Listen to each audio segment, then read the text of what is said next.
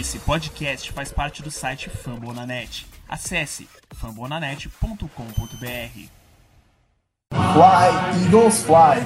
A águia voou e está no ar mais um Greencast, o podcast oficial da torcida do Philadelphia Eagles aqui no Brasil.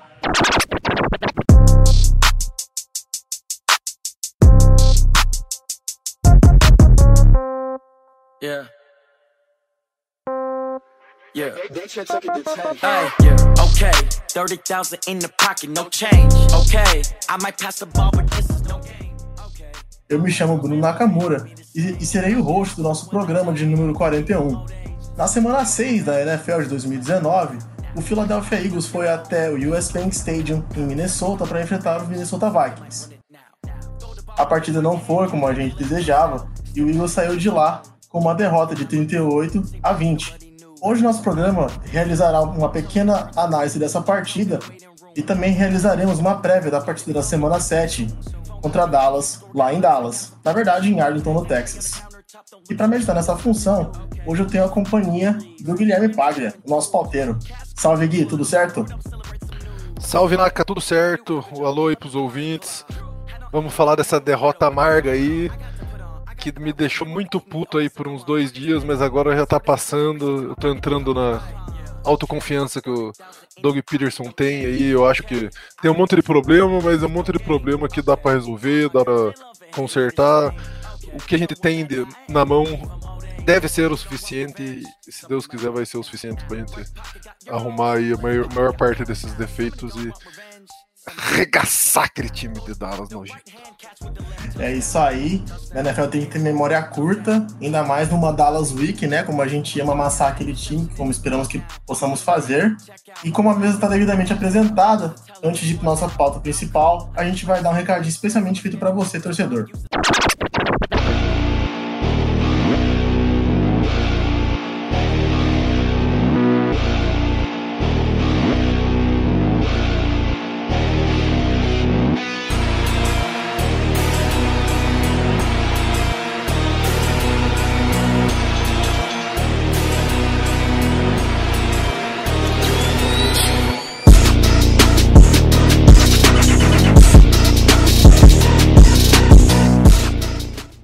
Você, torcedor do Philadelphia Eagles, não se esqueça de assinar o nosso programa na sua plataforma de podcast preferida e deixar um review de 5 estrelas caso seja possível.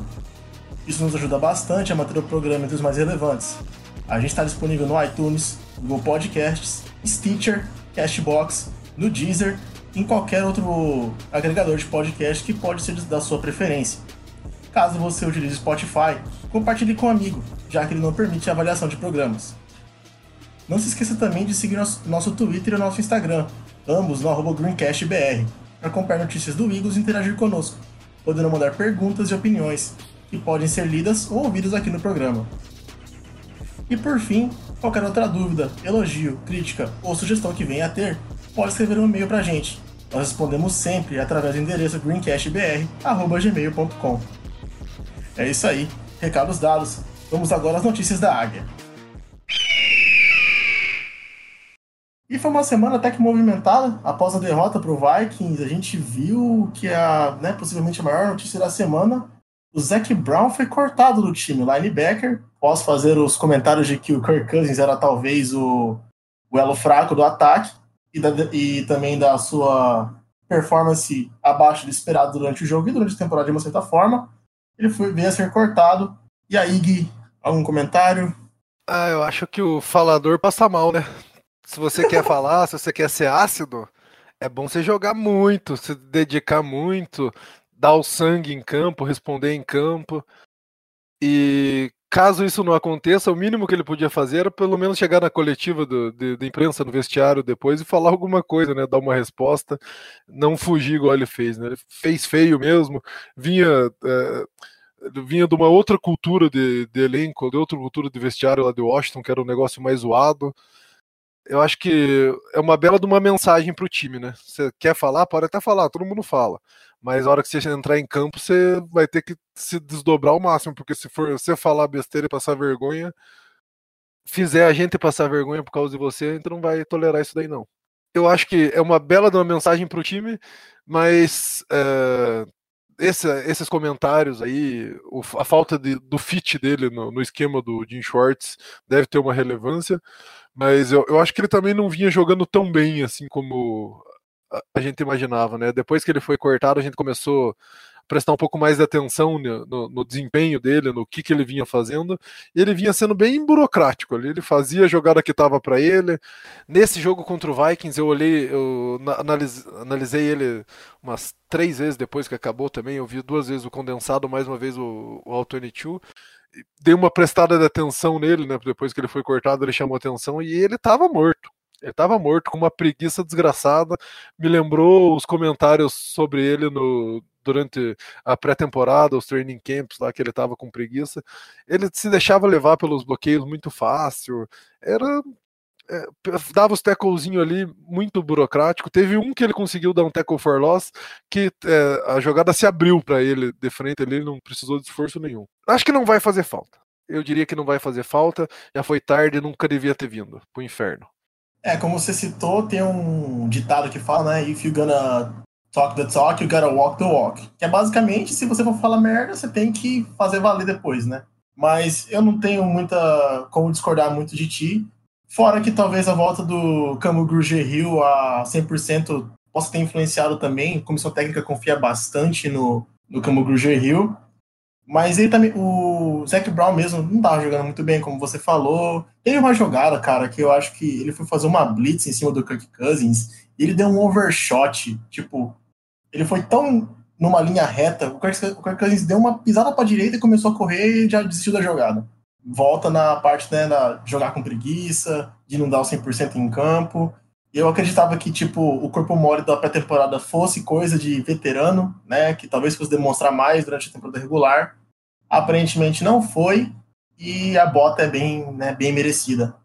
É, eu falar um pouco sobre o fit pro esquema também. A gente já achava que ele não era um jogador muito a cara do, do esquema do Jim Shorts, né? Que ele tem um, um pouco de característica, é, não tudo, né? Mas um pouco da característica que não combina com o nosso esquema do que tinha Michael Kendricks que é aquele cara meio agressivo para a corrida, que é, não gosta de pensar antes de agir, né? E os linebackers, do, os linebackers do Eagles têm que pensar muito antes de agir, né? Eles têm que ler a jogada, identificar, eles têm sempre uma, é mais de uma função, né?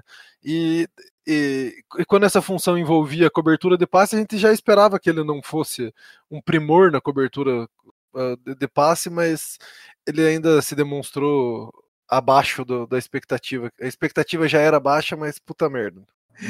É, acho que concordo em relação ao Zac Brown, acho que é isso. Agora há pouco, né, uma meia hora atrás do tempo de gravação desse podcast, foi anunciado que o Alex Singleton, a estrela da CFL, que jogou pela gente no, na Precision, estava no Practice Squad, foi promovido para o 53, né, o, o roster regular. Eu gosto do cara, talvez ele ajude, vai ser uma boa adição para pelo menos no mínimo para Special Teams. É um cara muito rápido, que voa no campo, sideline to sideline, tá sempre. É, sempre que ele tem a chance dele, ele mostra algum tipo de serviço. Claro que temporada regular é um outro monstro em comparação com a pré-temporada, mas tinha espaço e ele foi chamado. E aí, Gui? Cara, esse daí era um queridinho nosso, né? Ele Pra, mim, ele já ocupou uma vaga que estava aberta no elenco, que era a do cabeludo doidão do Special Teams, né? Desde a saída do Brian Bremen, a gente não tinha esse cabeludo doidão no Special Teams. E essa, essa lacuna aí ele vai preencher, né? Ele é um lunático, né? Lunático, alucinado, é o, o, aquele cara que joga a 220% do, do, da sua capacidade a todo tempo. Ele não tem o um físico muito forte, assim, talvez ele contra, é, se fosse para jogar de linebacker mesmo contra a corrida tivesse problema. Mas é, é, é, o cara que. Ele tem a técnica da posição, ele tem a vontade, ele era superstar lá, um dos melhores jogadores da CFL, que apesar do nível ser baixo. É, quando o nível é baixo, você tem que ser um dos melhores. E ele era o melhor linebacker do melhor time da, da CFL. Então, é um cara que veio aí, como, como você disse, como quem não quer nada, para no, ah, no mínimo ser um special teamer. E numa dessa pode abraçar a vaga do, do Nate Gary da vida aí, que a gente já vai falar mais pra frente. Mas esse grupo de linebacker nosso ainda tá bem tá bem aberto as, as vagas dele, os papéis principais e tudo mais. Se junta com o Duke Riley, né, naquelas formações onde que eles populam bastante linebacker no, no Special Teams. Ele, ele vai fazer essa função aí provavelmente é, melhor do que o Zac Brown, que nem isso fazia. Pois é. Então tá aí, mais um jogador, mais um linebacker pro, pro roster, né? É, não mais um, porque saiu um, entra outro. E além disso, fechou o Jalen Ramsey, mas não foi com o Eagles, como todo mundo tá sabendo, foi com o Rams. Agora talvez a diretoria tem que tem que focar em outro cornerback, ou não sei se vai focar. E além disso, também teve a volta do Jalen Mills e do Ronald Darby para os treinamentos. Eles são os corners titulares, né, os de facto corners titulares, que a gente não tem, faz uma cota já. E eu já esperava que a troca do Ramsey não fosse concretizar com a gente. Tipo, tava muito tempo naquilo de ah, o Eagles está sempre conversando com, né, o Harvey está sempre falando com o GM do Jacksonville Jaguars, uma hora sai.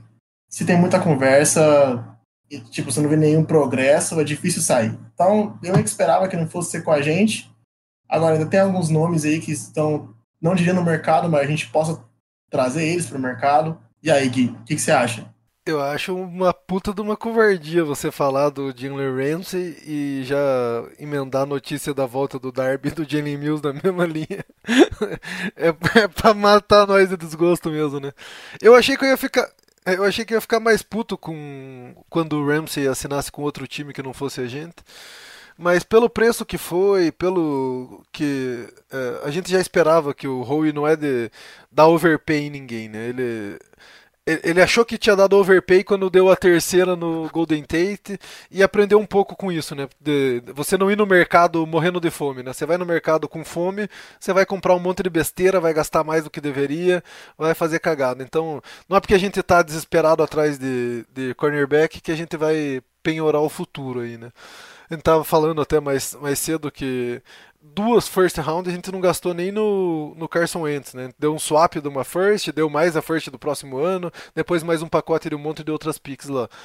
Então, o Eagles, é, o cornerback, ele é uma posição nobre, é, talvez seja a quarta posição mais importante do, do elenco da NFL, mas o Eagles, como, com a estratégia, com a forma que ele monta o elenco, ele gostaria, lógico, de ter um Jalen Ramsey no time, mas eu acho que o preço ficou caro demais, né? O, Rams está em outra situação, né? O Rams está numa cidade nova, uma cidade que não gosta de futebol americano, perderam três seguidas, eles estão é, precisando fazer esses splash move aí para balançar a torcida lá para dar um pouco de, de pão para eles também, porque só o circo não está adiantando muito, não está vendendo ingresso, não está enchendo estádio.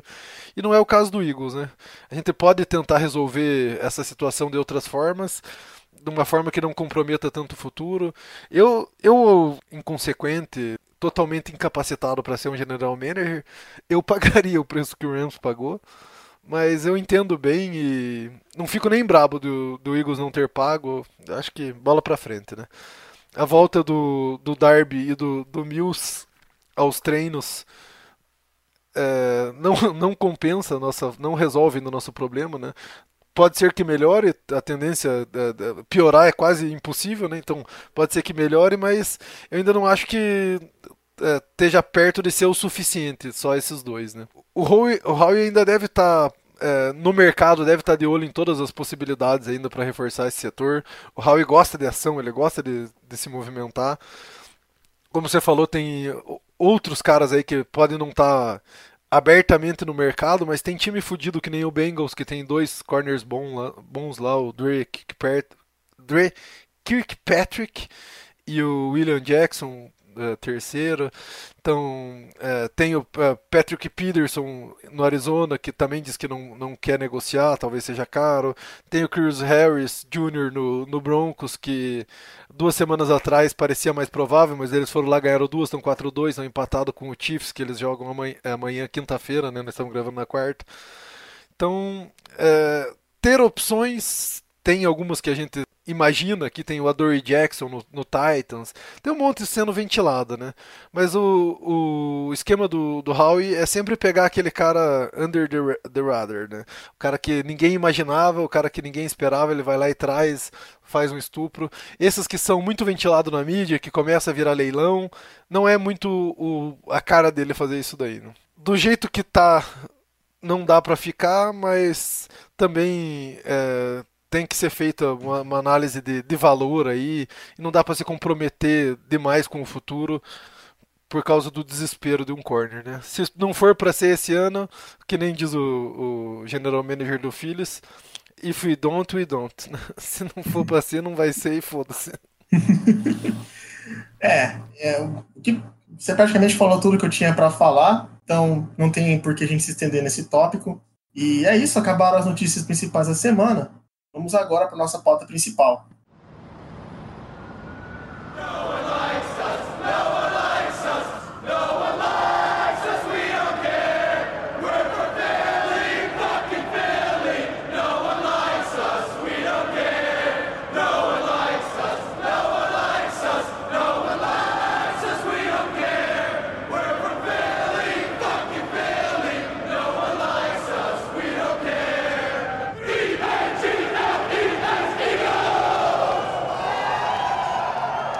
E como foi dito no, na abertura do, do, podcast, o Eagles foi até Minnesota, foi até o US Bank Stadium, a casa do nosso primeiro título do Super Bowl, e jogamos contra o Vikings, né? Infelizmente, a gente saiu de lá com uma derrota consideravelmente amarga. Foi mais uma derrota que foi recheada de, de erros defensivos, teve os, o famoso slow start, teve coisa pra caramba para corrigir, teve algumas coisas boas que dá pra, né, destacar aqui e ali, mas Posso até dizer que talvez a derrota pareça muito mais maiúscula do que ela foi.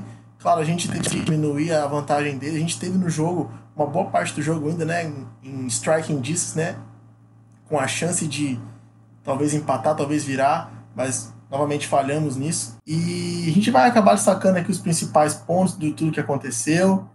E gostaria de começar pelos slow starts, que não só tivemos um slow start ofensivo, tivemos também um slow start defensivo hoje. A primeira campanha do Vikings foi uma campanha longa, de muitas jogadas, que resultou em touchdown. E a nossa primeira campanha foi três corridas. Foi um free and out. Talvez, a respeito apenas dessa campanha em específico, você não tem um Carson Wentz para apenas ficar correndo com a bola no primeiro drive. Você quer estabelecer o jogo corrido? Sempre, né? Porque a defesa tem que respeitar. Mas por qual motivo você não tenta pelo menos um passe na primeira campanha? É, o Doug falou sobre isso. Ele, ele falou que as três primeiras jogadas, o first down, a primeira jogada era passe, daí a, a segunda opção era corrida. O Wentz leu o box, viu que tinha sete só no box, deu aquele kill famoso dele lá, kill, kill, kill, virou para corrida. A segunda jogada era uma read pass option, que era para ele ler o, linebacker, ler o defensive end e dependendo da posição deles ele dava para corrida, dependendo ele fazia o passe. Ele escolheu ir para corrida mesmo. Na hora que faltava duas jardas, a terceira chamada era uma corrida mesmo e foi corrida. A OL, o bloqueio é, para corrida né, nesse primeiro drive foi, foi bem fraco, né? A gente vai falar um pouco mais desses primeiros drives aí. Os três primeiros drives ali tiveram é, bastante coisas nossas mesmo que sabotaram a gente, né? Mas esse, esse inclusive foi um jogo que o Goddard mesmo não, não teve um bom desempenho no run block. Muito mérito da defesa deles também, né? Que tem dois linebackers lá que são uns animais, tem uma linha defensiva monstra. O Anthony Barr, o Eric Kendricks, Daniel Hunter, Everson Griffin. O Linval Jackson jogou pra caramba também. Jogou o melhor jogo da vida, esse filho da puta fez. Uhum. Mas é, as duas primeiras jogadas, como você acabou de explicar, eu não reclamo tanto porque elas deixaram a gente em posição, né? Terceira para dois é, é uma situação favorável. De qualquer forma, eu acho que eu gostaria mais de focar primeiro na secundária, né, e na defesa, que tiveram muitos erros, foram explorados pelo Kirk Cousin a exaustão. E eu gostaria que você desse uma listada em algumas das, das principais falhas que houveram durante o jogo pela nossa secundária, pela nossa defesa em geral também. É, a nossa secundária entrou em colapso, né? A nossa secundária com certeza foi o maior destaque desse jogo aí, e é o que vale a pena a gente começar por eles mesmo, né? Dessa vez a gente fala secundária porque os safeties também não, não tiveram um jogo ótimo como eles vinham tendo, né? Então, a secundária como um todo, comunidade estava bem desajustada, né? E conhecendo as nossas fraquezas, né? O Mike Zimmer já jogou com a gente nos últimos jogos aí, o Kirk Cousins também conhece o Eagles de cabo a rabo. Eles exploraram bastante as jogadas em profundidade. E como a gente foi queimado em profundidade, né? A gente tomou aqueles dois touchdowns, mas tem pelo menos mais duas jogadas de profundidade que a gente foi queimado na secundária e o, Kirk Cousins é, acabou dando um overthrow e a, a, bola não chegou. Podia ter sido bem mais feio isso daí, né? Então, é que a nossa, a nossa secundária foi mal a ponto de fazer parecer o Kirk Cousins um cara ótimo. Eu não vou falar que ele é ruim, mas a porcentagem de passes em janela apertada que ele teve que lançar, né, aquele passe que ele teve realmente que ter um passe preciso, foi de 7%, 6,9% se não me engano. Isso é muito baixo. Basicamente, a nossa secundária foi tão mal que os jogadores eles estavam sempre abertos, sempre tinha uma janela gigantesca para o Kirk Cousins acertar. Além das deep plays, teve cham é, as chamadas feitas pela, pela nossa comissão técnica defensiva, né? pode ser o Jim Short, sobre o treinamento feito pelo Corey Andrew, né, que é o treinador de defensive backs. No, nos esquemas pode ter falhado também. A, a gente estava discutindo antes a jogada do um dos touchdowns do Stephon Diggs, né, em cima do Russell Douglas. O Russell Douglas fez o que ele tinha que fazer, a culpa não é dele. Foi uma falta de comunicação no fundo, que claro, o esquema do Eagles ele sempre tem muitas nuances, tem muita coisa que os, os defensive backs têm que analisar para depois agir. Só que era uma jogada em que o resultado da rota do Diggs necessitava de alguém no fundo para ajudar o Russell Douglas. Isso era meio que tipo precisava. Não é que tipo precisa porque é o Russell Douglas, precisava porque é o que o esquema necessitava. E a falta de comunicação fez com que os dois safeties fossem atacar o meio do campo, preocupados com o Tyrande. É, era uma chamada com falha, né? Toda, toda chamada defensiva tem falha, né? E eles acabaram sabendo explorar essa falha e ainda contaram com é, a falha de execução. Tem a chamada, tem a falha da chamada em geral, né? Toda, toda a zona de cobertura tem a sua falha, tem a sua vulnerabilidade, né? E então eles souberam explorar essa vulnerabilidade e ainda a execução do, do da função que cada jogador tinha que fazer teve, teve falhas também. Então é um negócio que ah, o, o, o McLeod tinha que é, cobrir o, o Tilling que cortou pelo meio, daí a hora que ele uh, cobriu o Tilling que cortou pelo meio, o Jenkins que estava no Tilling deveria ter ido lá pro fundo, mas é muita coisa para pensar. Ou o Douglas, a hora que visse que perdeu a ajuda do McLeod, ele deveria ter, ter chegado mais junto. Então o Douglas é, teve a vantagem pela lateral do campo, esperando que alguém ajudasse ele pelo meio. Só que é, ele também fez muito mal o serviço dele pela lateral, né? Ele estava muito longe do cara, mesmo pela lateral. Então, é uma, uma jogada onde que eles ficaram vendidos, fiz, executaram mal, uma, foi uma chamada que é, foi é, bem explorada pelo ataque deles. Do mesmo jeito dessa, daí tiveram várias, né? A gente está complicando demais uh, um pouco para os jogadores que já são medianos a gente tá dando função difícil demais para eles. O, o, cara que é mediano, ele tinha que pensar o mínimo possível e ter uma função mais simples que ele consiga executar ela sem ter que pensar. Se ele parar um segundo para pensar, às vezes já é tarde demais, né? E isso daí ficou escancarado, né?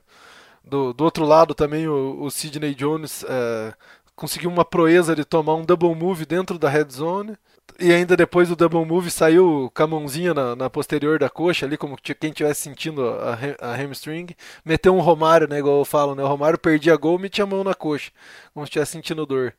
São, são jogadores que mostraram a, a cara deles, né? A gente tinha muita esperança, é, é, era para ser o, o, os nossos corners do, do futuro aí, os nossos draft picks de 2017, que veio o Jones com aquele é, bônus de lesão, né? Que a gente sabia que veio, vinha com lesão, então podia dar certo, podia não dar. Vinha o Douglas que tinha que desenvolver. E de 2017 para cá, acabou que é, o Douglas até teve uma evolução, mas não foi nada demais, não evoluiu tanto a ponto de, de se tornar um jogador confiável. E o Jones é, vem fazendo a nossa paciência se esgotar com ele, né? Cada, cada, dia, cada jogo que ele joga, tá mais próximo da gente pedir a cabeça dele. E tem que ficar meio claro que a gente tá falando isso dos caras, não quer dizer que eles são horríveis. Eles têm qualidades. E é por isso que eles são jogadores reserva, porque eles não são jogadores bons no, bons no geral. Eles são bons em coisas específicas que prestam para entrar em campo em situações específicas. Até o momento, eu não sei se tem como eles melhorarem bastante para se tornarem jogadores de calibre titular, mas até o momento eles têm um skill set que dá para usar situacionalmente. Que é uma coisa que a gente vem, né, falando faz um tempo aqui. A gente tem muitos jogadores bons em coisas específicas que dá para usar em certas situações para jogar, né, fazer com que eles joguem para a melhor, melhor parte das suas habilidades.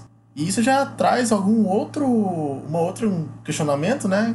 Que esse problema é uma montagem de roster por parte do, do Howie Roseman, é um problema de esquematização defensiva por parte do Jim Shorts, é um problema talvez de coaching de defensive backs por parte do Corey Andlin.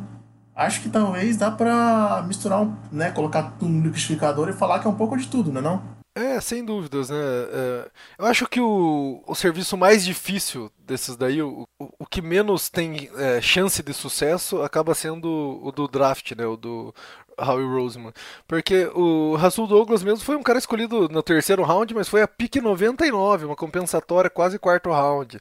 Então um cara desse, é, é, é aqueles 10% deles são os caras que é, ficam nos times da, da, NFL e menos do que isso ainda são titulares. O Douglas, como reserva, é um bom reserva para entrar ali alguns jogos e tal, ser o segundo cornerback do time, ser o cara que tem uma ajuda mais ativa do safety.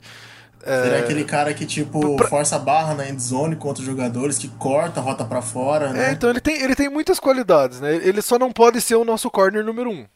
Ele não pode ser o cara que vai ficar numa ilha. E o, o Jones, que é, teria esse upside, veio com aquele risco de estar lesionado e de não dar certo, e a, o risco acabou pendendo pro lado errado, né?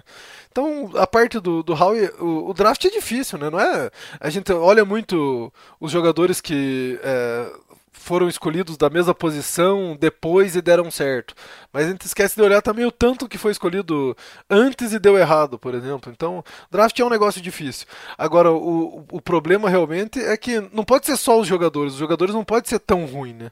Até o cara da, da rádio eh, É, o jeito dele se referir ao problema do, da secundária do Eagles, ele falava assim, o, a secundária do Eagles ela tem problemas para cobrir o passe para frente.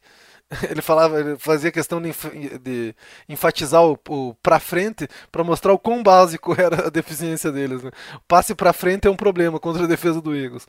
Então, não, é possível que seja só eles o problema, né? O, o, o Jim fez um serviço melhor com os caras do nada lá com LeBlanc, com Maddox, que eram o Hulk, o cara que foi dispensado do Detroit, que tinha uma secundária nem tão boa, ele fez um serviço melhor. Isso que você falou também do Corey Andlin de desenvolver eles também é um negócio a, se pensar, né? Calor, ele não vem da universidade pronto. Os caras de primeiro round, uh, poucos ainda uh, vêm prontos, né? Todos os calouros vêm da universidade, vêm, eles vêm para ser treinado, para ser evoluído. A gente não tá vendo tanto isso nos nossos corners, não, né? A gente vê até o caso do Darby, que era bom no, no Bills, chegou aqui, não foi aquela mesma coisa que era lá, também teve o problema de lesão. Então parece que a gente sempre bate no, no mesmo problema, a gente sempre fica arrumando desculpa e a gente não, não chega num, numa melhora, num, num alento nunca. É, realmente. E ainda mais, qualquer, qualquer jogador de.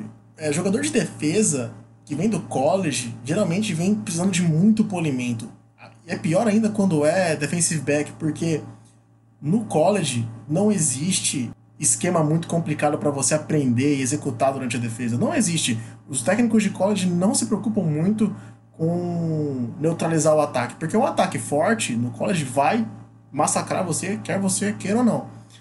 Então, o que a gente acaba vendo muito bem é o instinto do jogador é se os atributos físicos dele fazem valer a pena você escolher ele. Isso foi uma coisa que a gente viu no Russell Douglas. O Russell Douglas é um cara alto, não é muito rápido, mas é um cara alto, um cara forte, é um cara que incomoda bastante bolas contestadas. A gente viu isso no Sidney Jones antes dele ser draftado. É um cara né, que era rápido. Ele tinha. Pô, ele era talento de primeiro round, não era? Era, era é, discutível ele, o, o, o Latimore, como o melhor corner da classe, né? Ele é alto, ele era rápido, ele, ele tinha. É, ele era bom é, tacleando. Ele mostrou muito já disso daí. O problema dele tem sido a saúde mesmo. Daí a falta de confiança na, na, na recuperação dele também. Ele precisava ficar saudável uma é, off-season inteira, ter um reforço muscular, ter uns cinco jogos é, onde que ele tivesse uma evolução, tivesse um tempo em campo, para aí a gente ver a realidade dele. Só que a gente não consegue, ele nunca fez mais de cinco jogos titulares. Russell Douglas tem mais jogo titular que ele e o Darby junto. Então, é complicado mesmo. Ainda bem que a gente comentou isso do, dos coaches aí, porque é, tá muito tá muito em alta agora entre a torcida do Eagles criticar os drafts do, do Howe, né? Mas é, o jogador, quando vem da universidade, ele precisa ser desenvolvido, né? E, e, o, e o front office não desenvolve, quem desenvolve é o coaching staff mesmo. Então acho que a gente deu uma pincelada bacana, né? Bacana entre aspas, porque o jogo foi horrível da secundária e a defesa como um todo, né? Outro ponto, já a defesa como um todo, ela se demonstrou muito vulnerável a qualquer tipo de misdirection vindo do ataque, qualquer situação de jogo que o ataque queria induzir a defesa a qualquer tipo de erro, seja play action, seja reverse, seja algum tipo de option. Então, qualquer situação que acontecia, a defesa mordia. A gente estava discutindo aqui antes de começar a gravação, os jogadores do Eagles, eles parecia que viam a bola que estava indo na direção do Dalvin Cook, né, para ser o handoff, rolar o handoff, ele sair correndo, ligava a chave falava: "Caramba, jogar de corrida, assim por hora pra cima dele. Percebia que era play action, parecia uma barata tonta, o Nate Gary específico. Parecia uma barata tonta tentando voltar para a zona que ele deveria cobrir caso fosse um passe. A gente conseguiu conter o jogo corrido? Pô, beleza, bacana, conseguiu, mas a gente foi absolutamente massacrado no jogo aéreo. Então, a defesa mordeu play action atrás de play action, não conseguiu conter nenhum tipo de mid-direction e é preocupante. É preocupante mesmo. Essa nossa é, mentalidade de parar a corrida primeiro, de ser monstro contra a corrida, de fazer os caras quererem jogar a bola contra nós. É, é bom você ser bom contra a corrida, só que essa falta de equilíbrio está sendo muito gritante, né? Uma, uma da, da, das deep, deep do Russell Douglas lá também, você vê que o Malcolm Jenkins morde o, a, a play action. E nessa mordida dele daí já fica tarde demais. É, a, a, gente joga a maioria do tempo com oito caras no box também. A gente é muito preocupado com a corrida e a gente está é, deixando de lado, está dando menos atenção do que o necessário pro, pro jogo de passe. E hoje quem ganha jogo é o passe, né? A NFL hoje em dia é um jogo que está muito mais voltado pro passe. E é, a gente ser estuprado pelo o Kirk Cousins no, no passe depois de os wide receivers dele estarem bravos porque eles não passavam a bola. É, um negócio meio absurdo, né? Um negócio que tem que ser revisto, né? O Jim Shorts, ele tem lá nos 10 anos de carreira dele, a melhor colocação dele como defesa contra passe foi a 25 então ele sempre foi ruim contra o passe. E o Eagles sabia disso, escolheu ele porque queria isso. Então não é um negócio que a gente tem muita expectativa de que a, a, no, nesse ano, no ano que vem, o, o Jim Schwartz vai, vai ter uma defesa top 15 contra passe.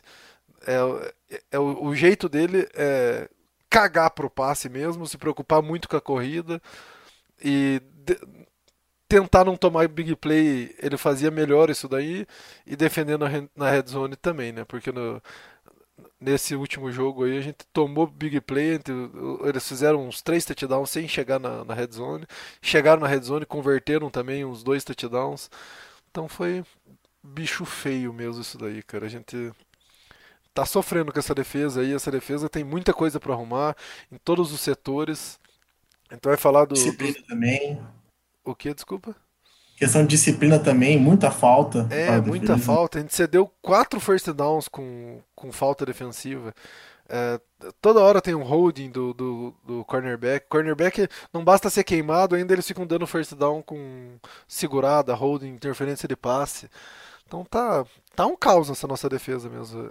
Tipo, um, uma coisa é você ser queimado e você fazer interferência porque você sabe que o cara vai, tipo, fazer touchdown se você não fizer nada.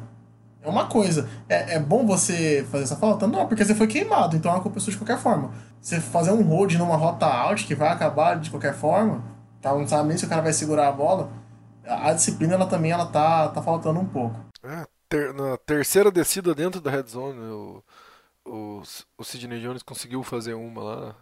Não, vamos tentar dar chance para vocês até vocês conseguirem. Tá sinistro mesmo. E, mas ao mesmo tempo que tá sinistro, você pensa, é, se tivesse um cornerzinho bom desses que a gente falou ali no, nas notícias, né? Tivesse um cornerzinho que a gente confiasse de um lado, já dava pro, pra botar um safety só cuidando do outro lado, do, de secretário do outro corner ali. As coisas já, come, uh, já tinha uma cobertura por um, um segundinho a mais, já fazia a, a linha defensiva conseguir chegar mais. Que a linha defensiva, eu não acho que ela esteja mal como parece, assim. Ela tá, para mim ela é mais uma vítima dessa secundária caótica que a gente tá, Concordo. tá tendo. concordo absurdamente, porque a linha defensiva, quando na situação de passe, ela tem que chegar no quarterback, beleza. Ela não vai chegar nunca no quarterback se a primeira leitura estiver aberta. Então, concordo. É um, a linha defensiva é mais uma vítima da, da secundária defeituosa que a gente tem visto jogar ultimamente. Beleza que a OL do Vikings não era elite e tinha desfalque, tinha calouro jogando, acho que o Garrett Bradbury estava jogando.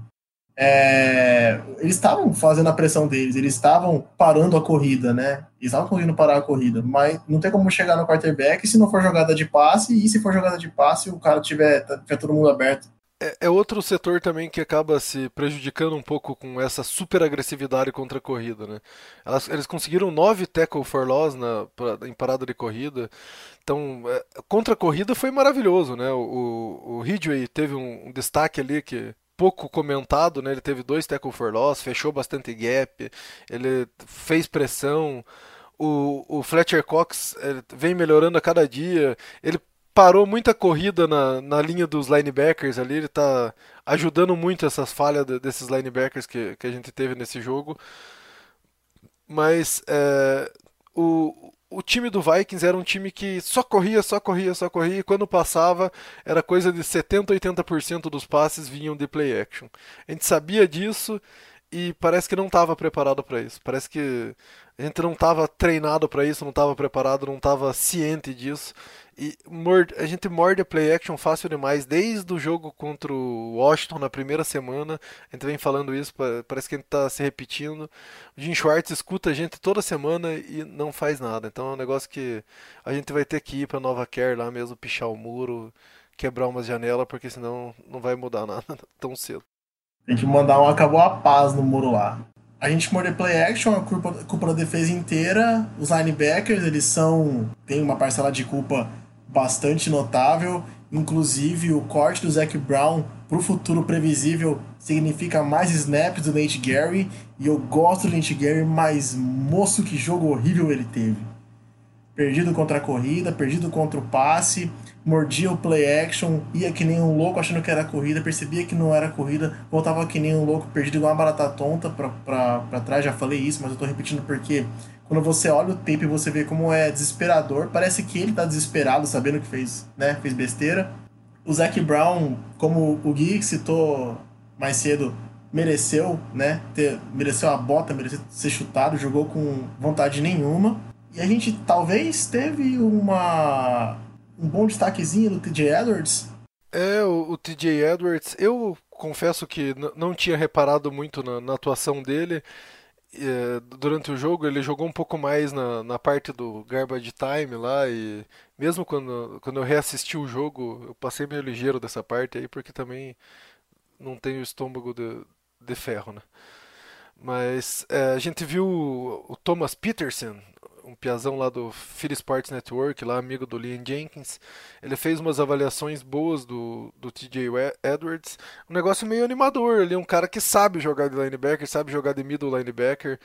O Nate Gary era safety e você vai converter ele para linebacker. Acho que o, o, teto dele é ser um weak side linebacker, né? O linebacker do, linebacker do lado onde que não tem o tight end, linebacker do lado fraco que eles chamam, né? Então, você converter o cara para safety, botar ele de middle linebacker, deu a desgraça que deu, né? Ele é um cara que já tem um, um físico um pouco menor, apanha, é, apanha demais contra a corrida, bloquear ele parece brincadeira, né? Qualquer cara vem com uma mão, bloqueia ele, ele tá fora da jogada. O TJ Edwards, ele já mostrou que é muito mais inteligente para ser esse middle linebacker. Ele tem uma é, reação mais rápida, ele, ele consegue antecipar um pouco o, o que o uh, qual vai ser a jogada, qual, qual vai ser das duas, três funções que ele tem para desempenhar, qual delas que ele vai escolher. Ele é um, é um o cara que deu uma animada. Eu acho que ele tem uma característica um pouco semelhante com a do Zac Brown na, na parte ruim, né, vamos dizer assim. Ele não é tão bom contra o passe também, mas a parte boa do Zac Brown, que é contra a corrida, que é interceptar essas screens, essas jogadas meio na, na linha de scrimmage ali, não deixar passar do, do nível dele a jogada. E nisso daí ele é muito bom e tem potencial para ser até melhor, se duvidar. Gostei do que eu vi dele, tô com esperança. Não, não, não gostei do, do Zac Brown nesse jogo. Eu acho que esse espaço para ele pode acabar sendo uma coisa boa, né? E a saída do Zac Brown só pelo Alex Singleton, para mim já tá valendo também. Outro que merece também um pouco de ressalva é o Bradham, né? Que faz tempo que eu, que eu, que eu venho prestando atenção nele e procurando aquela jogada splash, aquela jogada de destaque. E, e ele também está no mesmo nível do, do Zac Brown. Assim, ele faz uma jogadinha aqui, faz uma jogada ali, executa a função que é dele, mas está muito tá muito burocrático, tá faltando aquele algo a mais. Eu acho que talvez botar ele de novo no, no strong side, lá como Sam, linebacker, talvez ajude ele, porque essa é a, é a, posição de origem dele. Ele estava quebrando um galho como middle linebacker, mas talvez ele tendo uma função mais bruta, que é no que ele é melhor, talvez aumente o nível do, do jogo dele também. Como eu ia falar, concordo com você, mas como eu ia falar, o Nate Guerra, inclusive, as melhores jogadas deles vêm quando ele sabe que o que ele tem que fazer é ficar na pass coverage. Quando ele sabe que ele vai ter que cobrir o passe, que é o que ele fazia né, o safety lá quando ele jogava em, em Nebraska, se eu não me engano, é aí que as melhores jogadas deles vêm. Então, mostra que a adaptação dele, pô, falaram que é um cara inteligente, se eu não me engano, o técnico defensivo de linebackers, ele falou, não, que o Nate nunca viu um cara tão inteligente jogar assim, não sei das contas. Parece que não tá valendo de muito, porque a inteligência dele ele usa mais, usa melhor, quando ele tem responsabilidades na cobertura do passe, responsabilidades de um defensive back. O TJ Edwards, ele jogou bem, apesar de ter sido no garbage time, mas quando o jogador entra no garbage time e não tem muitas chances, ele vai dar o sangue. E eu também tô cautelosamente animado com o que eu vi. Tô cautelosamente animado. É como disse o Silvio no grupo lá, né? Quando você tá se afogando, o jacaré. Tá... Porque a gente precisa de alguma coisa dos nossos linebackers. A gente faz hora que a gente fala que o linebacker é um setor nulo do, do campo com a volta do, do Camus, a, a, entrada do Edwards, talvez a gente veja essa chacoalhada que precisava no setor aí, talvez os caras eh, se esforcem um pouco mais, essa, esse corte do Zac Brown faça os caras abrir o olho, que ninguém tem vaga garantida aqui não, se quiser vaga vai ter que dar o sangue mesmo. Esse time aqui não tá de brincadeira, não tá de palhaçada. Boa, perfeito, perfeito. É, quero dar um pulinho agora no Jim Shorts. E aí? Veredito no Jim Shorts, ele é bom? O problema é dele, é dos jogadores, ele sabe o que está fazendo, não sabe o que está fazendo, o que está sendo feito de errado, tem como melhorar. Não precisa nem se estender muito, porque né, é uma análise mais por cima mesmo, a gente não sabe como funciona a cabeça, não sabe tipo as nuances do sistema defensivo, sabe como funciona, mas não sabe os detalhes. Eu gosto do Jim Schwartz, eu acho que ele não é do nível do Doug, por exemplo, não é ótimo. Eu gosto dele porque ele sempre acaba dando um jeito de mesmo quando parece que foi mal, na hora decisiva, é, a defesa dele faz alguma coisa importante e, e já ganhou muito jogo na mão dele, vamos dizer assim. É, com certeza tem problema de jogador, com certeza tem, e esses problemas de jogadores talvez fez ele se perder um pouco. Ele está tentando um pouco de tudo e está acabando perdendo um pouco da, da identidade da defesa. O, o, o, jogador não, não tá mais naquele modo automático que é quando você tá no mesmo esquema, no mesmo jeito de jogar. Os ataques também, eles mudam muito, eles inovam muito, eles estão sempre um passo à frente da defesa, né? A defesa cria um jeito novo de jogar, o ataque tem três formas de quebrar. Então, para defesa é, é foda. A chamada de defensiva, ela normalmente é, é simples e depende muito da execução.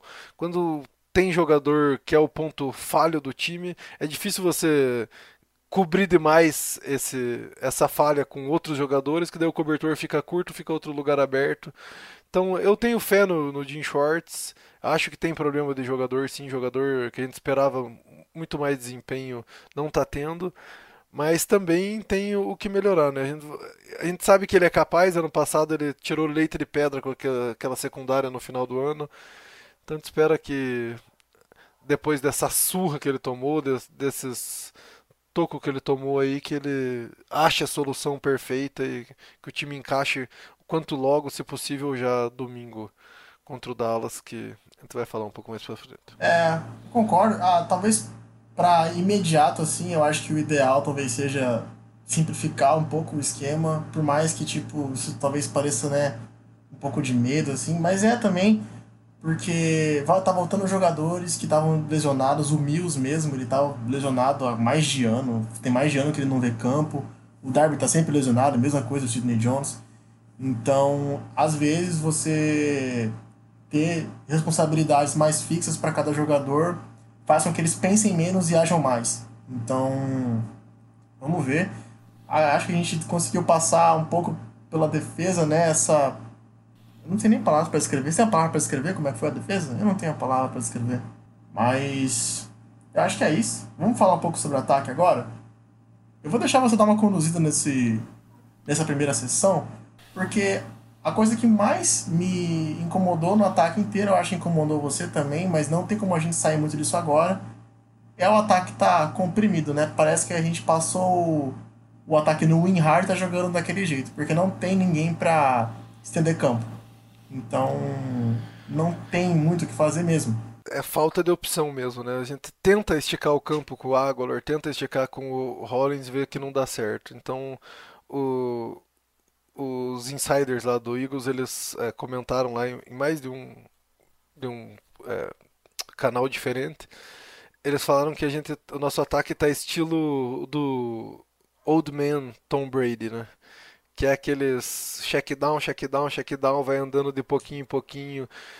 É sofrido para conseguir um first down. Toda hora a gente está no, no third down, a gente não raramente a gente pula do, do primeiro ou do segundo down direto pro, pro, pro próxima descida. Então, é, é, quando você vai de pouco em pouco, você tem um pouco mais de, de garantia naquelas poucas jardas, 3, 4 jardas, 5 jardas aqui, screen, screen, screen, screen, screen boa, é, dá 7, 9 jardas. Então toda hora a gente tem que tentar, uh, no mínimo duas e normalmente três vezes para conseguir um first down. Isso daí ele tem o, o, a sua vantagem, a sua segurança é, de diminuir a, a margem de erro de cada jogada, mas acaba a pressão para o acerto dessas jogadas fica muito grande, né? Porque se você errou uma, porque o, o Carson Wentz uma hora vai errar um passe, uma hora o, uma blitz vai entrar, uma hora a, a linha ofensiva não vai conseguir abrir aquele gap perfeito, e cada errinho desse daí deixa a gente numa pressão muito grande. Então, é, é uma, um ataque que tem muita dificuldade, tem que fazer 20 jogadas para atravessar o campo. Não é aquele ataque que você faz 3, 4 jogadas e você já está do outro lado. Então, esse tipo de, de jogo é difícil de jogar, é complicado e parece que o Carson Wentz está sempre ali jogando pela vida toda a bola que tá na, na, mão do Carson Wentz parece que é agora ou nunca, é agora ou nunca, ou acerta ou perdeu, ou acerta ou perdeu, e é, acaba é, destacando demais até um erro ou outro, que é normal, né? Se você olhar o melhor a porcentagem de é, passe completado da liga aí, hoje está num 70%, até um tempo atrás é, são 70, 75, até um tempo atrás 65% era uma, porcentagem boa de, de passe completo. A gente está sentindo muita falta do, do Djax, né? mesmo que com 33 anos, que a gente sabia que é um jogador que lesiona. É, a gente está sentindo muita falta de, de, alguém que estique o campo. Né? Tá, tentando exaustivamente o, o Aguilar e ele não está respondendo. O Mac Hollins a gente tenta hora ou outra e ele não está respondendo o J. Joel, o J.J. Arcega Whiteside, que está no, no, banco, não é o cara para fazer isso também. O Doug até comentou sobre isso, que ele está no banco não está sendo usado porque ele tem a função de reserva do Ocean Jeffrey. O Ocean Jeffrey está saudável, ele não joga. Saudável entre aspas, então, né? Que ele está jogando meio que no 70% ali e tal. É, parece que não está 100% mesmo, né? Então vai falar um pouco dele aí. Talvez a gente brigue se você começar a falar muito mal dele, porque eu, eu, eu protegido. mas, mas tá foda. Esse, ata esse ataque muito comprimido tá foda. Se o Deshaun Jackson não for voltar logo, é outro setor onde que cabe uma, uma melhoria, cabe uma agressividade do, do Howie aí na fazer uma trade, buscar um reforço, porque desse jeito vai ser complicado. Então, a gente, o, o, jogador mais explosivo do nosso ataque, de mais velocidade, é o Miles Sanders, né? É. Que tem é, feito miséria naquelas é, saindo do, do backfield para receber a bola em profundidade. Então é, é, feio, né? A gente tem um running back que é o cara que mais tem é, recepção longa. É um negócio complicado de, de viver assim. E e o fato de o ataque ser muito comprimido atrapalha até para os caras que são bons ali na, na área curta do campo, na área da intermediária, que são os Tyrands, o Ertz e o Goddard, o próprio Alshon Jeffrey.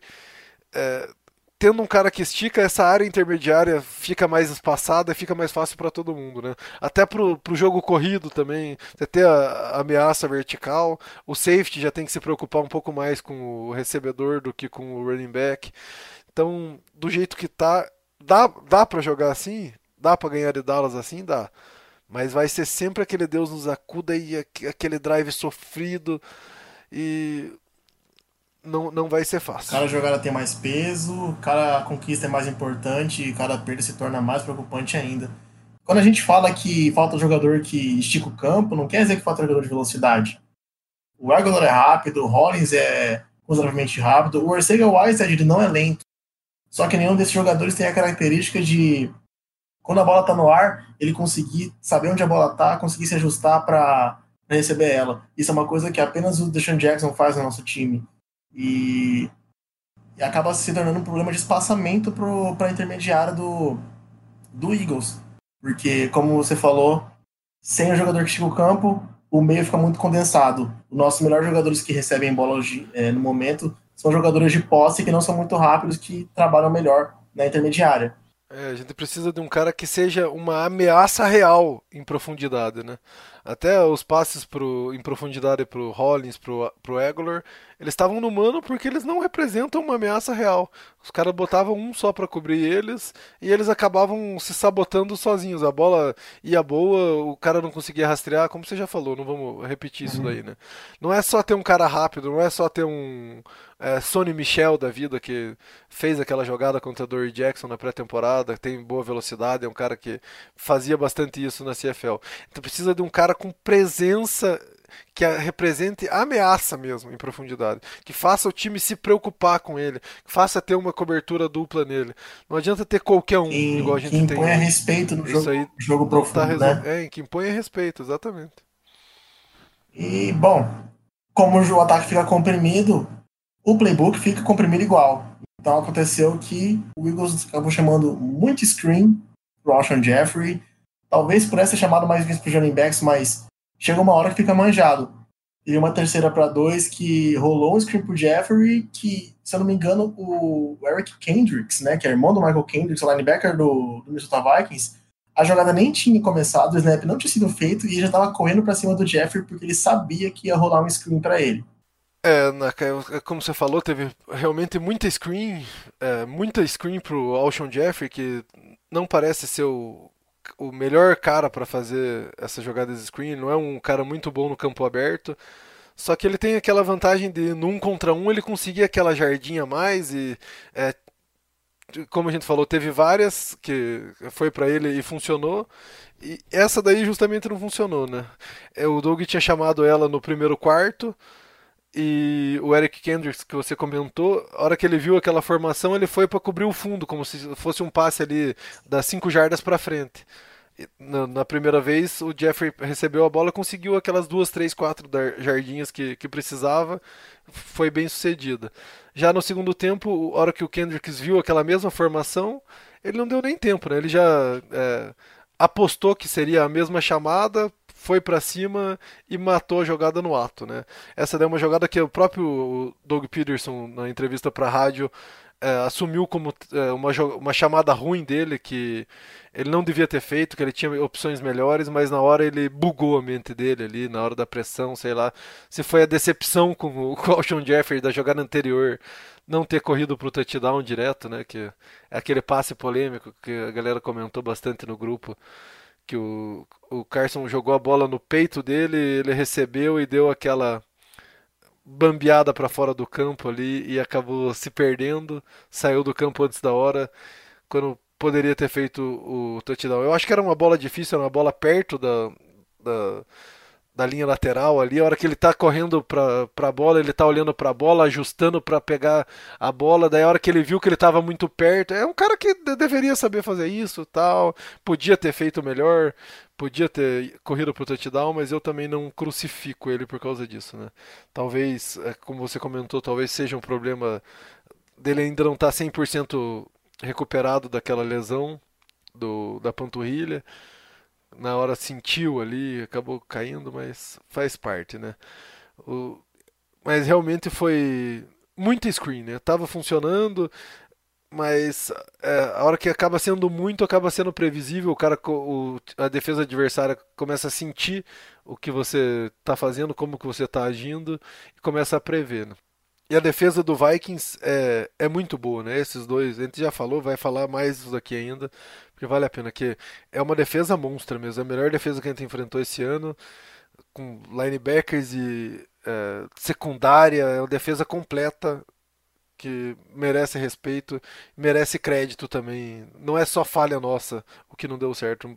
Muitas das vezes teve mérito demais dele. A única parte que eu discordo ali, e é mais ou menos ainda, é, a parte do Ocean, a parte do Ocean Jeffrey mesmo. Que. Eu não vou nem comentar, porque eu entendo ainda mais a situação que aquilo aconteceu. Se o Jeffrey consegue manter o equilíbrio, ele corre, fica 24 a 24. É um jogo empatado, fica muito mais palpável. A, a sensação de desespero talvez começa a bater no Vikings, né? Então, era talvez né, um ponto de virada, um momento importante da partida que poderia ter se concretizado. Não aconteceu, não adianta ficar discutindo. Já discutimos bastante no grupo, né? Já rolou um. Ah, é culpa dele, não é culpa dele, é culpa de quem? É culpa do. Vai saber. Alguém falou que é culpa do Carson Wentz? Hum, espero que não. É isso, rolaram né, falhas tanto no ataque quanto na defesa. No ataque custou bastante também. E eu. Teve outras situações também que trouxeram bastante discussão, que foi aquele fake field goal que o Doug chamou. A bola acabou sendo interceptada pelo, pelo Minnesota Vikings, né? O passe do Jake Elliott. Mas aquela coisa, na hora você fica tipo assim, qual o motivo disso? A gente deu uma olhada depois, né, no, nas fontes americanas de notícias. Aparentemente o Vikings eles tinham mostrado uma disposição defensiva no, no field goal block que, na qual muitas vezes eles faziam um overload no lado direito, né? No, no nosso lado direito, no lado esquerdo deles, e eu com tudo pra cima pra bloquear o chute. Eles talvez baitaram a gente acreditar nisso. Acontece que a gente caiu na deles, eles não caíram na nossa. Eles fizeram um field goal safe depois, né? Recuaram bastante gente e tinha praticamente cobertura na única opção de passe, que era o Dallas Goddard. Então, eu consigo entender a lógica pela qual aconteceu aquilo. E é uma coisa que vai acontecer mesmo, porque o Doug Peterson ele é um técnico agressivo. Quando ele vê que tem uma chance de tomar vantagem de uma situação que não se, é, se apresenta comumente, né? Ele vai tentar. É o jeito dele. Ah, mas é mais importante ficar com os pontos. Né, mais válido. Talvez fosse, antes da jogada acontecer, o Philly Special talvez fosse mais importante ficar com os três pontos pode criticar à vontade. Eu critiquei na hora também, mas eu consigo entender o motivo atrás do, da escolha da chamada. É, era, era uma chamada do, com um risco muito alto, né? Era um risco muito alto de não dar certo aquilo ali. Você dá a, a bola na mão de um kicker para com pouco tempo em campo. Então tem muito argumento bom e válido contra a chamada, contra ter ido também, porque os três pontos ali, depois a gente ia receber a bola no, no segundo tempo, a gente ia estar com aqueles três pontos, talvez já ganhasse algum momento do jogo com aquilo ali. Mas é, é, é como você falou, se você gosta do, do Doug porque ele é agressivo, não vai querer reclamar quando ele vai ser agressivo, porque o cara que é agressivo às vezes dá errado mesmo. Então, ser agressivo é isso, é você apostar e aposta tem risco. Risco às vezes você perde mesmo. Então, eu é, como o Edu falou, né, o nosso mestre, sempre a gente traz os, ele não participa aqui, mas a gente traz o comentário dele porque ele tem bastante peso de influência sobre as nossas opiniões, né? Mas essa jogada diz muito sobre o que foi o jogo, né? Foi uma jogada que pareceu tudo bagunçada, tudo errado, que mostrou como o time estava é, sem foco, perdido em campo, né? O que era para virar um momento é, positivo, a gente voltar quente pro, pro segundo tempo com aqueles sete pontos, acabou voltando, acabou voltando sem os três, acabou, acabou ficando aquela sensação de puta que cagada. Mas também eu, eu acho que ele viu uma situação parecida do, do, do Super Bowl no mesmo estádio, deve ter tido um pouquinho de peso isso daí também. Ele falou, vamos aproveitar essa magia aqui, vamos usar. É, só que já estava gasta a magia mesmo. Eu, eu não, não critico, mas entendo todos os argumentos contra, porque eles são válidos mesmo. É que não adianta é, falar depois o que aconteceu, né? A gente, se tivesse dado certo, o Doug Eu, eu falei a mesma coisa, mas ao contrário, eu não defendo, mas eu entendo quem defende. É questionável, mas é o que ele é, é o que a gente tem, e enquanto ele estiver aqui, né, aqui entre aspas, é o que vai ser. Acho que a gente pode agora analisar um pouco mais jogador por jogador, dar uma passada bem rápida, que a gente já analisou algumas partes do jogo né, que incomodaram mais, que foi a parte mais negativa do, do jogo. Eu vou falar uma frase sobre o Wentz, eu quero que você discorra um pouco sobre ele depois. O Wentz é cristão, mas ele não é ou não é, para levar tanto animal nas costas. Essa daí foi muito boa, né? Meu Deus. É foda, né, velho? Eu é, assisti o jogo no aniversário lá, então tava no notebook na cadeirinha, cheio de família junto, e tendo que explicar para um e outro que não entendia o jogo. Acabei saindo do, do da frente do, do jogo na, no, bem na hora desse fake field goal aí, no comecinho do do terceiro quarto. Então, é, a minha impressão geral do jogo ali, olhando nesse calor do momento, foi que o Ents tinha deixado um pouco a desejar. Eu assisti o condensado depois, assim, meio também sem, sem muito parar, sem analisar muito a jogada. Também fiquei com um gostinho meio amargo, assim, do Ents ainda. Mas a hora que eu vejo no, no Auto N2 lá, o tanto que o Ents jogou, cara, a gente tem sorte demais de ter o, o Carson Wentz no time. O Carson Wentz é o cara. Se a gente tivesse é, mais ajuda para ele do, do, dos jogadores que estavam em campo ou de melhores jogadores recebendo a bola principalmente. É, ia ser jogo ia, ia, ser uma certeza uma facilidade de, de, ganhar as partidas muito mais muito maior muito mais fácil. Quando ele está em campo a gente sempre tem aquela esperança de que alguma coisa boa vai acontecer de que ainda dá. É, é ele faz jogada impossível é, ele teve muito pouca ajuda da, da linha ofensiva em alguns momentos chave do jogo. É, nesse drive mesmo do, do, do, fake field goal ali no, na, no último first down, first, second e third down antes de, disso daí, a, a linha ofensiva é, colapsa, colapsava toda hora. É, o, o, Jordan Howard teve lance, aquele lance do, da terceira para nove, onde que a gente, a gente tomou a falta do delay, delay of game. Também o Jordan Howard não pegou direito a blitz. Daí teve a bola na mão do Mac Hollins dentro da end zone, o bicho não pegou. Teve os primeiros três drives ali, que, que a gente falou do, do slow start. primeiro drive foi aquelas corridas, a OL não, não contribuiu, a chamada talvez não foi a melhor, etc. O, o segundo drive, a, a OL cedeu pressão absurda em todo lance, todo lance ele tinha que correr. Ele teve do, do, dois lances, um onde ele perdeu o Wirtz, outro ele, onde ele perdeu o Aguilar, livres ali para frente da linha do first down, que ele teve que correr e teve que fazer o check down e acabou não, não conseguindo. Esse uh, segundo drive acabou sendo um field goal de 50, 53 jardas do, do Elliott, né? Então, a gente é, andou 35 jardas em campo só numa sofrência, 10 jogadas para andar 35 jardas. Então foi. A, a OL foi um, um, inferno. No terceiro drive, é, onde que a gente é, teve o turnover on downs lá, que foi para a quarta descida. De, a OL já deu uma estabilizada, mas aí nesse drive foi o drive dos drops. Né? O Wurtz teve um que dá para jogar 50-50, culpa dele do, do Wentz, a bola veio um pouquinho para trás, muito rápida. Teve um, um, Goddard, um drop do Goddard que eu acho que ele parou um pouquinho antes a rota, daí a bola acabou ficando meio longa, dropou também.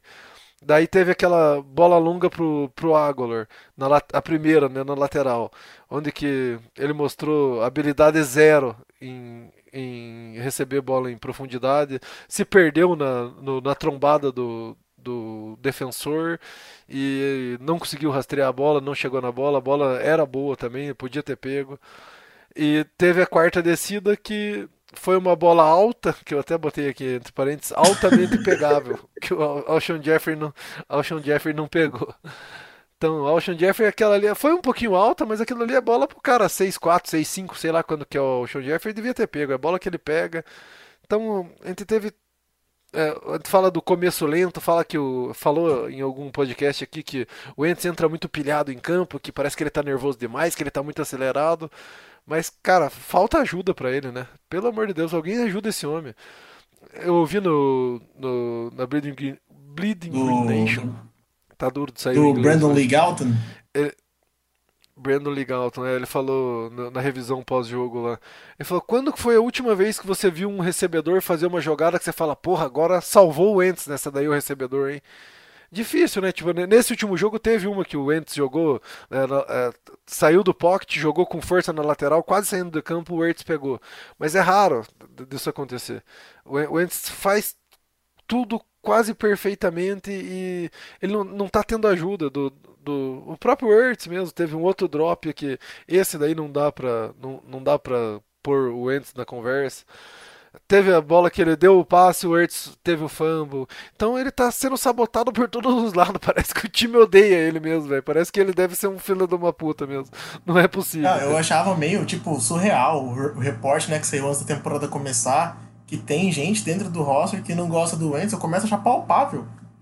Porque toda jogada que ele faz tudo certo, ele coloca a bola na mão do playmaker para ele terminar a jogada, o cara não consegue.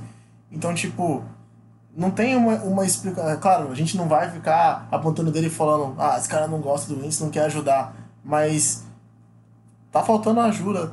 É, teoria da teoria conspiração. Da conspiração né? exatamente. Mas, é, tipo, faz, faz dar valor, né? Faz dar sentido para ela essas loucuras. Qualquer teoria da conspiração funciona desse jeito. É um bagulho surreal, mas que uns detalhezinhos fala e se for verdade?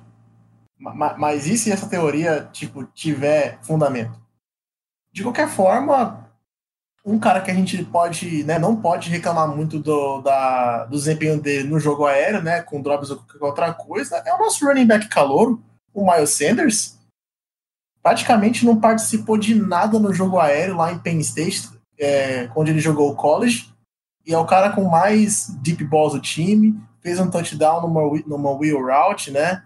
Foi um, um desenho muito bem também. O Eagles ama fazer rotas cruzando no meio do campo para é, congestionar, fazer o running back sair numa wheel route por fora e o linebacker que está lá no meio do congestionamento ficar atrasado. Mas o Miles Sanders é o nosso melhor recebedor. Basicamente, é o cara que recebe as bolas longas. Pasmem os senhores, né? Que porra é essa, Miles Sanders? Tá indo bem no bloqueio de passe, tá indo bem recebendo passe, não tá sofrendo mais fumble, né? Depois daquele, da, daquele jogo fatídico lá, acho que foi do, uhum. do Lions é uma grata surpresa, né? O que a gente precisava. É o único jogador explosivo que a gente tem no time é ele mesmo. É o único cara que tá dando para confiar nas bolas um pouco mais longas. É, é uma pena ser só ele, né? Porque se tivesse uma outra opção, até essa, essa arma funcionaria um Uhum. pouco melhor. Mas com certeza é um destaque positivo mesmo. É, apesar de não estar sendo muito usado para correr mesmo, né? É, o- Doug parece que se convenceu que o Howard é melhor correndo. Isso, o que é um pouco perigoso também, né? Porque a hora que ele tá em campo, se ele não for uma ameaça para corrida, também já começa a ficar um pouco mais fácil de marcar ele só para receber o passe. Mas eu é, é um ponto positivo, né? Espe- Esperamos que continue assim, que melhore a cada dia. Das escolhas do draft até agora, é a que mais rendeu, sem dúvidas.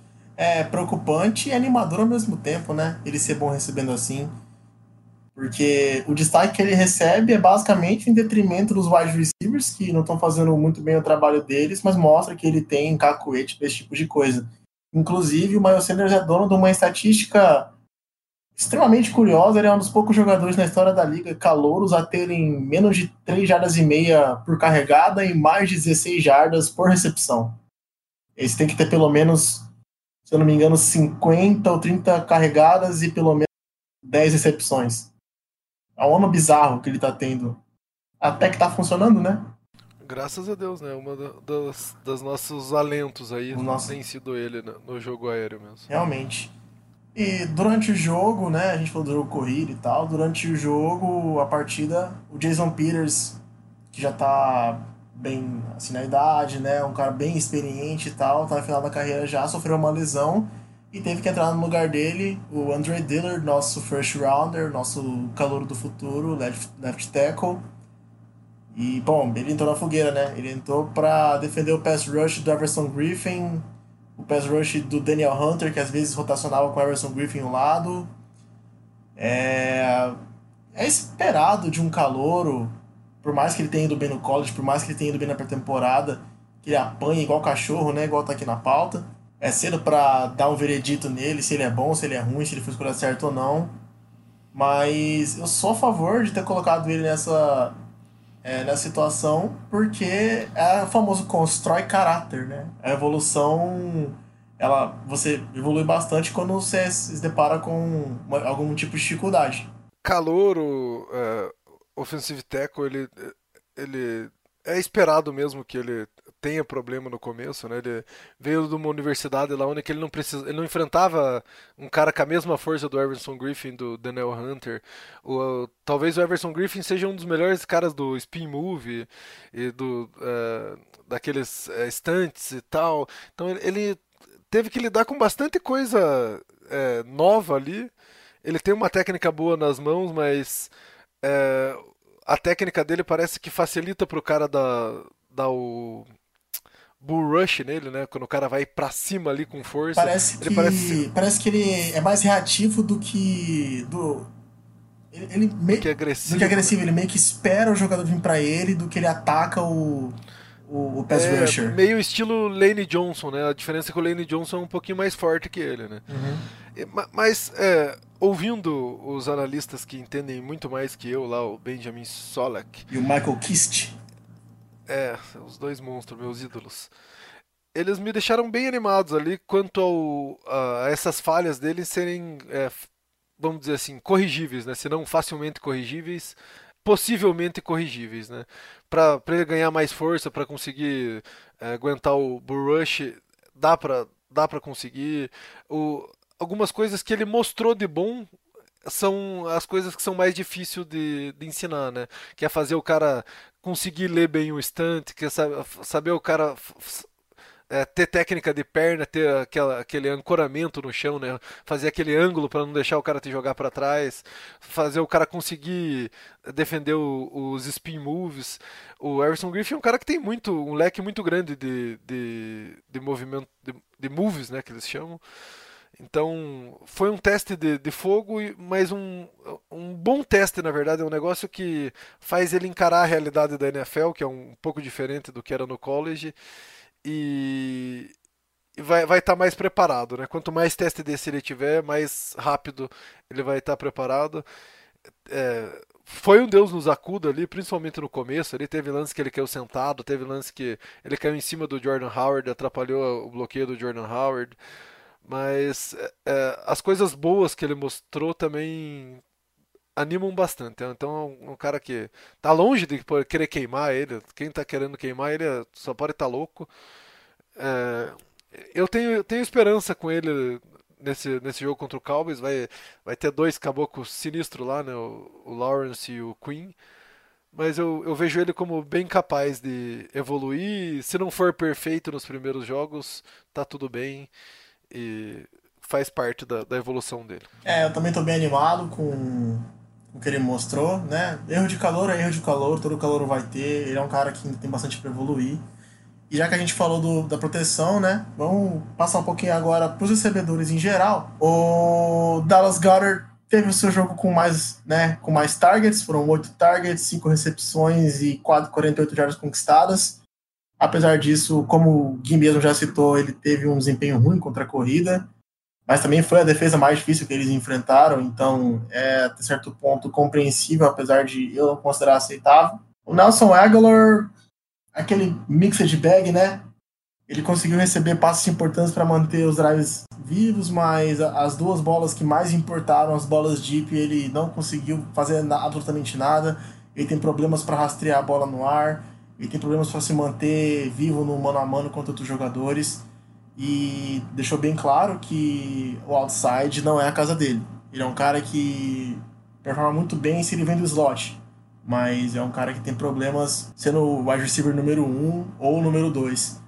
E o Alshon Jeffrey, como a gente já citou, tá vindo de lesão, teve o não TD dele, que a gente já, já discutiu, teve o drop que o Gui já comentou, mas de resto, ele recebeu o passe para touchdown, no Scramble Drill, que ele, apesar de não ser um dos caras mais rápidos, ele sabe muito bem se posicionar né, quando a jogada quebra e tipo vira meio um freelance, um freestyle para saber se consegue tirar alguma coisa dali. E teve o Zach Ertz, né, que teve, teve os drops, teve o fumble.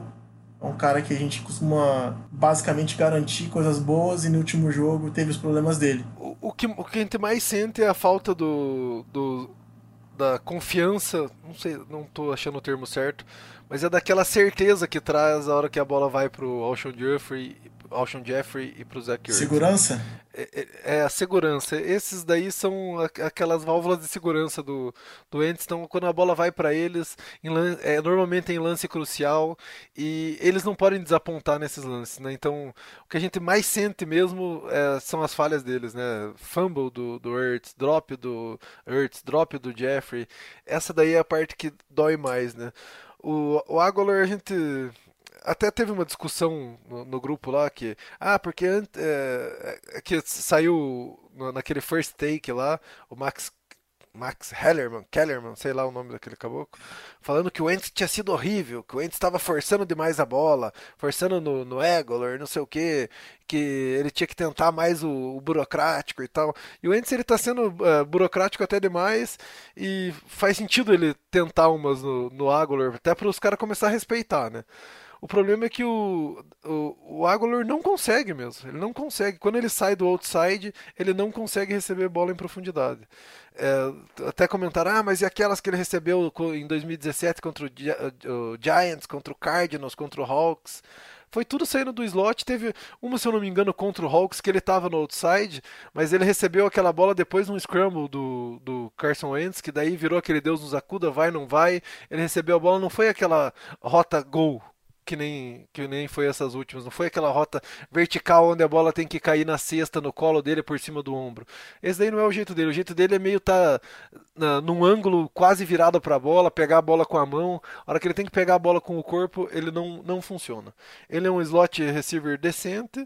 Se ele for o terceiro wide receiver do time, ele pode é, ser útil. Ele se mostrou útil nesse mesmo jogo, como, como você falou, né? Algumas uh, bolas importantes naquele terceiro quarto, no primeiro drive do Eagles, no terceiro quarto que o Eagles engoliu ali. Ele teve uma recepção maravilhosa lá, correu uma rota muito boa, em profundidade também, acho que era para umas 20 jardas, se eu não me engano. 23 jardas. Mas uh, não dá para esperar entrega dele no, no, no outside. O Mac Hollins a gente tá desistindo mesmo. A gente tinha aquela esperança que ele tá aí como reserva do Deshaun Jackson, mas ele mesmo falou que ele prefere jogar no Special Teams do que no, no ataque. Agora a gente tá descobrindo por quê, né? Ele não, não, não nasceu pra isso. Não- basicamente não é a dele, né? É, o, o- o Goddard tá soltando as asinhas também. É, agora com mais amostra dele, você começa a ver algumas coisas que muita gente falava que ele, ah, ele é um, um Ertz que, que bloqueia. Mas a diferença dele pro Ertz na- recebendo a bola também é, é muito. é, a- ainda eu, eu acho que é, é bem grande, se não muito grande, é significativamente grande, né? Ele não tem aquela agressividade do Ertz pra bola, aquela flexibilidade de pegar a bola de qualquer jeito, de qualquer ângulo. Ele, mas em compensação, ele é muito bom correndo com a bola depois que recebe. É uma, uma surpresa agradável, um cara que é, tem muito que evoluir ainda. Pode no futuro talvez ser melhor que o Ertz, não sei, mas é, hoje ainda não é. Então, o, o que mais decepciona é a gente tá sem o Jackson, tá com o Agolor no, jogando alguns snaps no outside, o que não é o ideal. E daí tudo teria que cair no Jeffrey e no Ertz, e eles deixarem a gente falando no- nas jogadas assim meio decisivas é um pouco triste. Mas é isso. A gente passou um pouco nesse jogo. Eu já cansei de ver a jogada dele, já cansei de tentar encontrar motivo pelo qual foi do jeito que foi. E agora tem que focar em Dallas Week, domingão, Sunday Night, Dallas Cowboys, AT&T Stadium, Arlington, Texas. E aí, o que a gente pode esperar do, do Eagles? Até que enfim vamos virar a chave para para Beat Dallas Week, né? Uhum. Porque até agora a semana foi só lamentação do Vikings e ainda veio essa porra desse Ramsey aí pra tomar os holofotes. Agora vamos falar do que interessa, né? Pra nós o jogo mais importante da temporada é, é aquele quase must win, né? Não existe ainda must win na semana 7, mas é, é um jogo que a gente precisa ganhar para ganhar aquela confiança, para encarar essa sequência de jogos pedreira que a gente tem pela frente. A gente vai pegar cinco defesas top agora, né? Depois do Dallas tem Bills, que é uma defesa top, Bears, Seahawks, Patriots. Então é tudo jogo pedreira. Acho que a gente tem que se aproveitar desse momento ruim deles, é, que eles vêm de três derrotas aí. O Doug tá, mostrou confiança, né? Deu uma entrevista dizendo que é, ah, o o céu tá caindo lá fora, mas a gente vai para Dallas, vai ganhar o jogo, vamos sair de lá como líder da NFC e depois tudo vai voltar ao normal. Muita gente levou como provocação, como é, trash talk, mas acho que é muito mais passar uma mensagem pro, pra torcida, porque se fosse para os jogadores ele falava isso no vestiário, né? Mas é muito para passar uma mensagem para a torcida, para acalmar um pouco os ânimos da torcida, que a torcida tava meio no desespero, né? A torcida, da- principalmente lá na Filadélfia, ela é muito 880, o mundo começa a acabar, começa a pedir cabeça, nada mais presta. E eu acho que ele mandou bem demais nessa entrevista aí. Vamos talvez ter a volta dos nossos corners campeões do Super Bowl aí, né? Pra ver se traz um alento. Uma nova cara dos nosso, do nosso corpo de linebackers, agora sem o Bradham, que provavelmente vai estar fora machucado, sem o Zac Brown cortado. Então vamos de Nate Gary, de middle linebacker, ou de TJ Edwards. Volta o Camu, agora vai jogar 100% do tempo. O Camu é um cara que a gente é, gostou demais do que ele fez na, na, na pré-temporada ali, nos treinamentos da off-season. O Senderro talvez jogue, jogue um pouco mais que jogou contra o, contra o Vikings, né? Jogou só 27%, agora não tendo o Bradham, talvez ele, ele, ele, ele substitua essa posição ali. Tem esperança, é, como o Doug falou, eu acredito, são um monte de erro, tem erro para tudo que é lado, não é só no ataque, não é só no, no- na defesa, tem erro no special teams também, mas é tudo erro que dá para corrigir. O mais difícil talvez seja dar um jeito na- nos corners, mas confio no Jim Schwartz também para dar uma simplificada, dar uma facilitada para eles. E eu tô confiante, eu acho que dá pra ganhar, dá pra aproveitar esse momento ruim do ataque, o momento ruim do- dos Cowboys. Eles também estão com bastante lesões, estão sem os dois tecos titulares, estão sem o Amari Cooper, que é a maior ameaça pra nossa secundária seria ele. Randall Cobb deles não treinou hoje também. É, então. Fica meio duvidoso pra jogo. Parece que, o- que os astros estão se alinhando. para nosso favor, meu chegado. O que, que você me diz? Né? Ah, é aquela história, né? Tem que ter memória curta, então jogo passado é jogo passado, não tem. A gente já, já, já lamentou bastante. A gente tem time pra bater ele sim. O... A minha preocupação meio mais ou menos assim, porque eu vejo que nos últimos jogos que eu vi, pelo menos o Dallas, o Dak tem tido problemas em ser um pouco mais preciso, que ele estava sendo bem preciso nos primeiros três jogos, mas ele teve alguns problemas para se mostrar preciso nos últimos jogos. A defesa mostrou bastante vulnerabilidade também.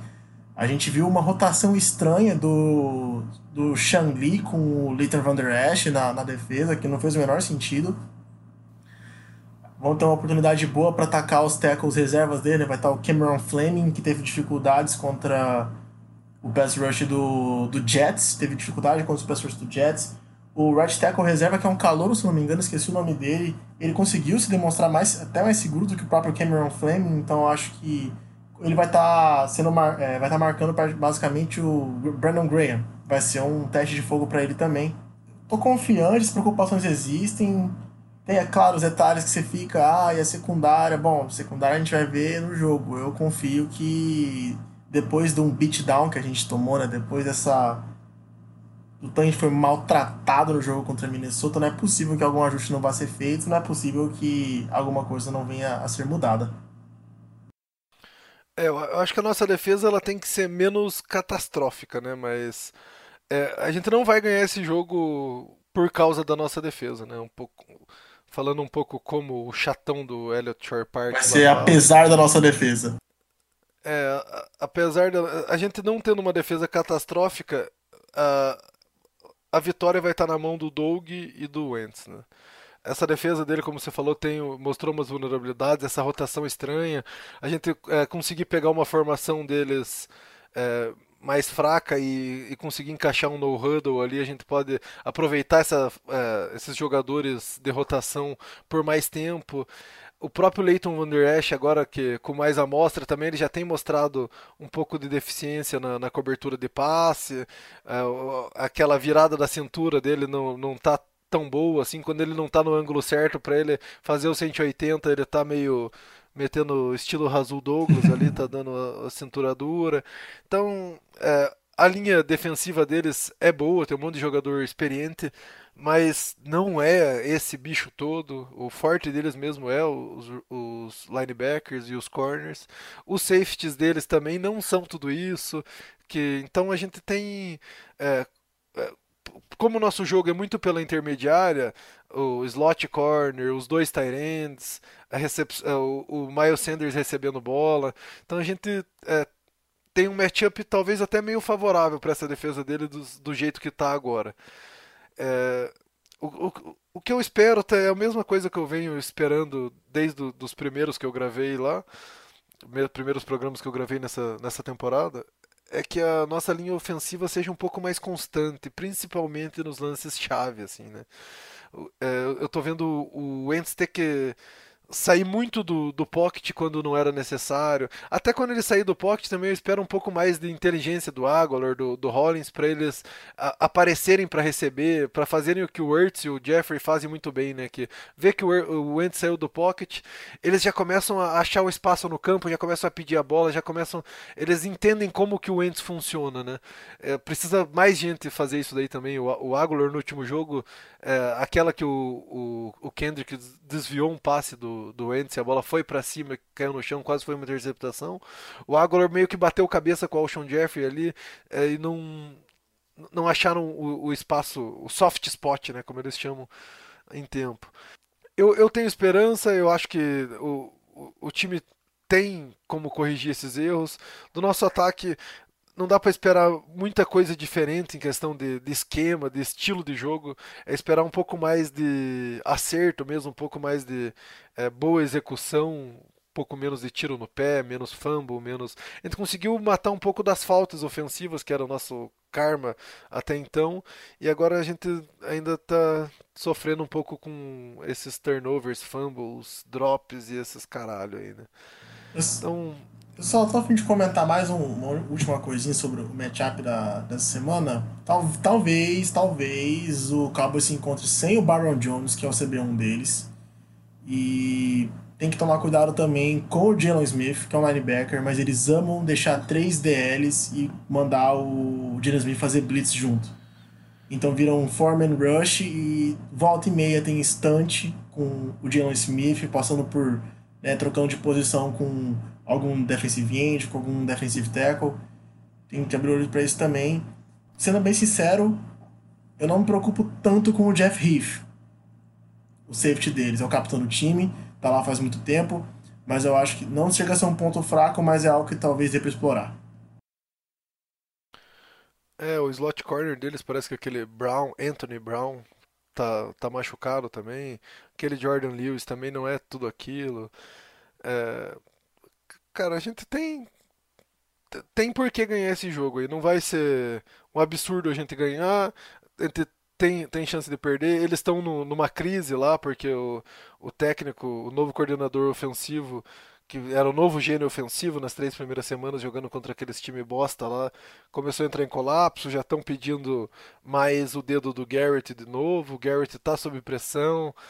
Eles estão numa bagunça bem, bem grande lá no, no, lá em Dallas e lá tudo aumenta, né? Então quando é, é uma coisa boa vira maravilhosa, quando é uma coisa ruim vira o caos também. Então eu acho, eu acho que é, é a hora da gente ganhar deles, é essa mesmo. Não podia ser uma hora melhor o jogo contra eles, lá na casa deles. Vamos para cima, vamos moer essas imundícias. Concordo plenamente, acho que não tinha hora melhor pra gente enfrentar eles e beat Dallas. Acho que a gente terminou, né? O que a gente tinha que fazer por aqui. Infelizmente, por conta do de umas. Vamos dar um palpitinho? Cê, Tem coragem? Você quer dar palpite? Eu tô dizendo, bom, sei lá, você quer dar palpite? Eu odeio dar palpite, mas ele sempre dá, é seguir a tradição. Seguir a tradição? Pode crer. Eu vou. Vou dar um palpite que a gente vai ganhar de 27 a 19.